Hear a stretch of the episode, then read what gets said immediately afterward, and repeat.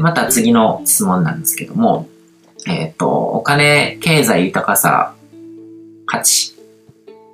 とスピーチャルの関係でソウルメイトについてもし何かあったら学びたいと思ってます。例えばソウルメイトというと大半が恋愛だと思われがちですが、経済やお金に関してビジネスパートナーになる方もソウルメイトに当てはまる場合、スピーチャルとの関係はどどのように現れていくのかを悟りさんなら知ってるかなと思ってメイトさせていただきました。うん。あここれも結局、スピーシャルな引き寄せとかそういう出会いとかをコントロールするのもインターネットメディアなんですね、今は。うん。だから、あのー、世界、まあ人と人とのこうつながりによっていろんなものがこう引き寄せられるわけで、ソウルメイトとの出会いとかもまさしくそうで、あのー、自分がやっぱりこう発信してるものに反応して相手がこう、あのーアプローチしてくるわけですよね。なんか僕みたいにインターネットメディアで Facebook 上とかに自分はこういう人間ですって表現してれば自分のソウルメイトに与える、あの、会える可能性ってもすごい高まるんですよ。で、ビジネスで関わる人っていうのも、あの、そういう人の確率が高いわけですよね。うん、で、そういう人と一緒に何かやったりとかすると、それが自分のこう人生のこう、すごく大事な、こう、変化を起こすようなきっかけのプロジェクトになったりするわけですよね。うん。だから、インターネットメディアをこう、うまく使っていくっていうことですね。うん、で、えー、っと、また次の質問ですけども、今回のテーマへの質問です。お金に疲れる人になればお金が入ってくると聞きますが、お金に疲れるってどんな感じなのでしょうか？ってことですけども、まあお金が喜ぶような使い方をするっていうふうに考えてもですね、生きたお金を使うというか、お金がこう、あのうん、価値を生むような使い方ですね。とかをしていくっていうイメージで考えるといいと思いますね。お金の使い方が上手い人を見ると、その人、うん、お金の使い方が上手い人を観察してそれをモデリングするのが大事ですね。と言ってもその表面的に見るんじゃなくて、自分のこう、あの、モデリングしたい人が、例えば飛行機乗るときにビジネスクラスに乗ってた。じゃあ自分も乗ればいいのかっていうと、そうじゃないわけですね。その人の収入レベルの中でのこうビジネスクラスの価値っていうのはまた違うし、で、その人はどういう考えが背景にあって、そのビジネスクラスを選んでるのかとか、そういうのを見ていけば、お金を使う時のその人のこう信念体系とか、そのお金に対するマインドっていうのが見えてくるわけですよね。で、そこの部分をこうモデリングしていけば、お金に疲れる人になっていくっていう感じですね。うん、で、えっ、ー、と、最近よくお金が気持ちよくお金、自分の好きなことを、好きなものに使ったら戻ってくるからどんどん使ったら良いというような文面をブログ、Facebook などで見ます。その通り使ったら何もしてないのに収入が入ったというコメントもよく見るし、反対にどんどん使ったらなくなって非難されてどうしようと思うようなコメントもあります。豊かなセルフイメージと豊かさが引き寄せられるような自分になることが大切かと思うのですが、全く何も豊かさを生み出せるようなえっ、ー、と、試みなしに怖いけど使ったら臨時収入入ったというようなコメントも多く、これってどういうことなのかなとお聞きしたいです。よろしくお願いしますですけども、これはなんかこう、惑わせるあれなので気にしない方がいいですね。その臨時収入入ったとかって言ってる人とかってもう、もう思い込みですね。僕もそういう時期があったので言っちゃいますけども、あの、それってこう、運、運に期待してるわけですよね。その、宝くじ的なラッキーですよね。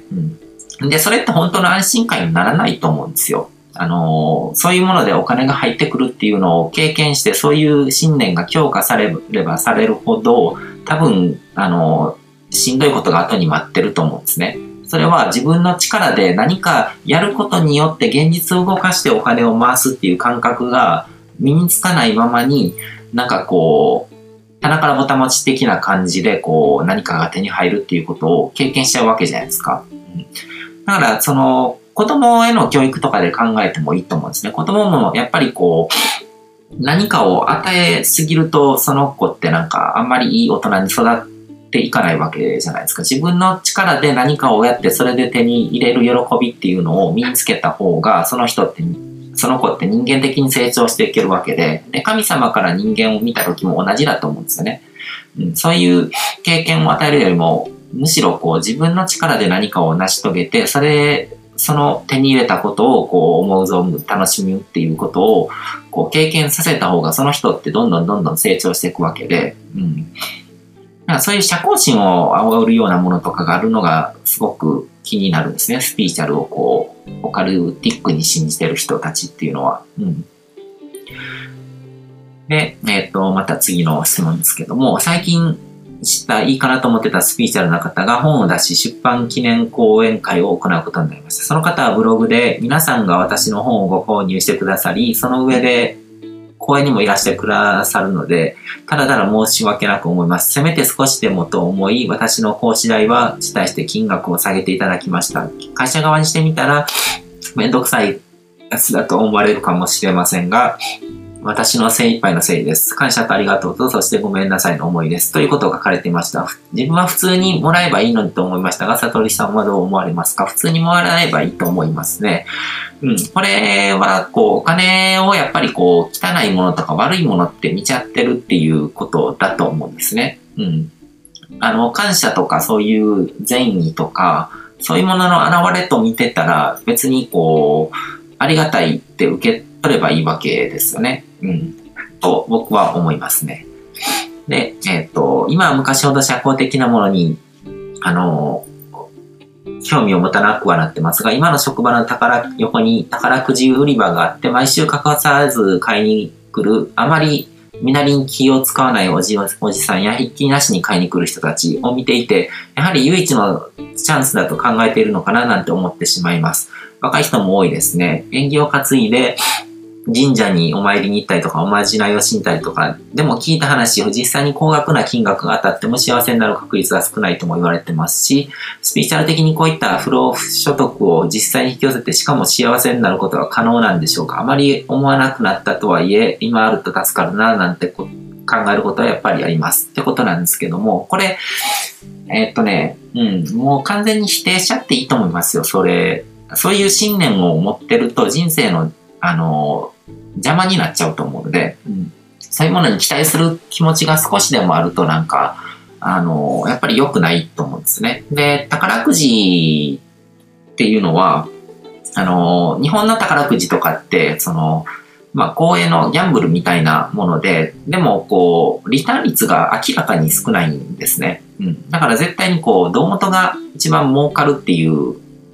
風になってて、でも、テレビでバンバンバンバンこう、あの、宣伝されてるわけじゃないですか。結局それでお金吸い取られてるわけじゃないですか。お金吸い取られて、それ還元、すべて還元せずに、かんその、宝くじを発行してる団体とかのものになるわけで、で、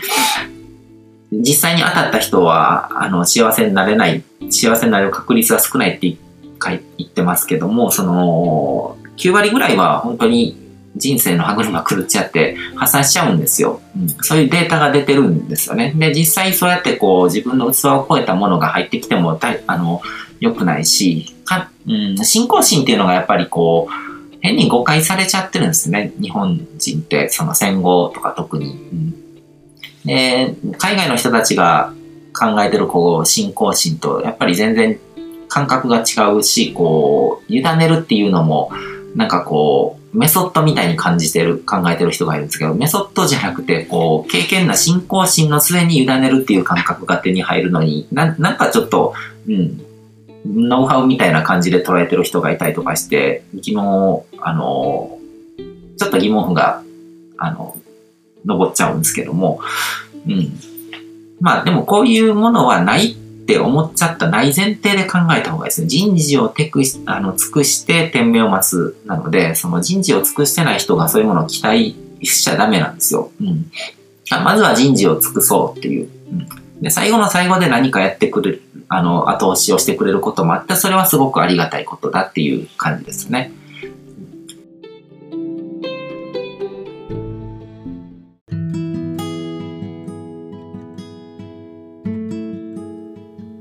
今回も最後まで聞いていただいてどうもありがとうございます。チャンネルの説明ページの方に僕が提供している悟り式コーチングの最初の2ヶ月分を無料で受講できる案内があります。ゴール設定とアファメーションについて詳しく解説してるんですけども、僕自身もこれらのことを本格的に取り組み始めて、で、それで大きく人生を変えたという経験があるので、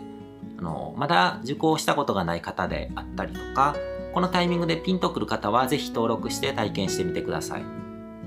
また、僕がどんな人間なのかを簡単に知ってもらえる2分ほどで読める会員プロフィールのリンクも貼ってます。僕自身がインターネットを通じた出会いによって自分の人生を大きく変えたので、この出会いがあなたの人生を変える良いものになることを願ってます。ではまた次の放送でお会いしましょう。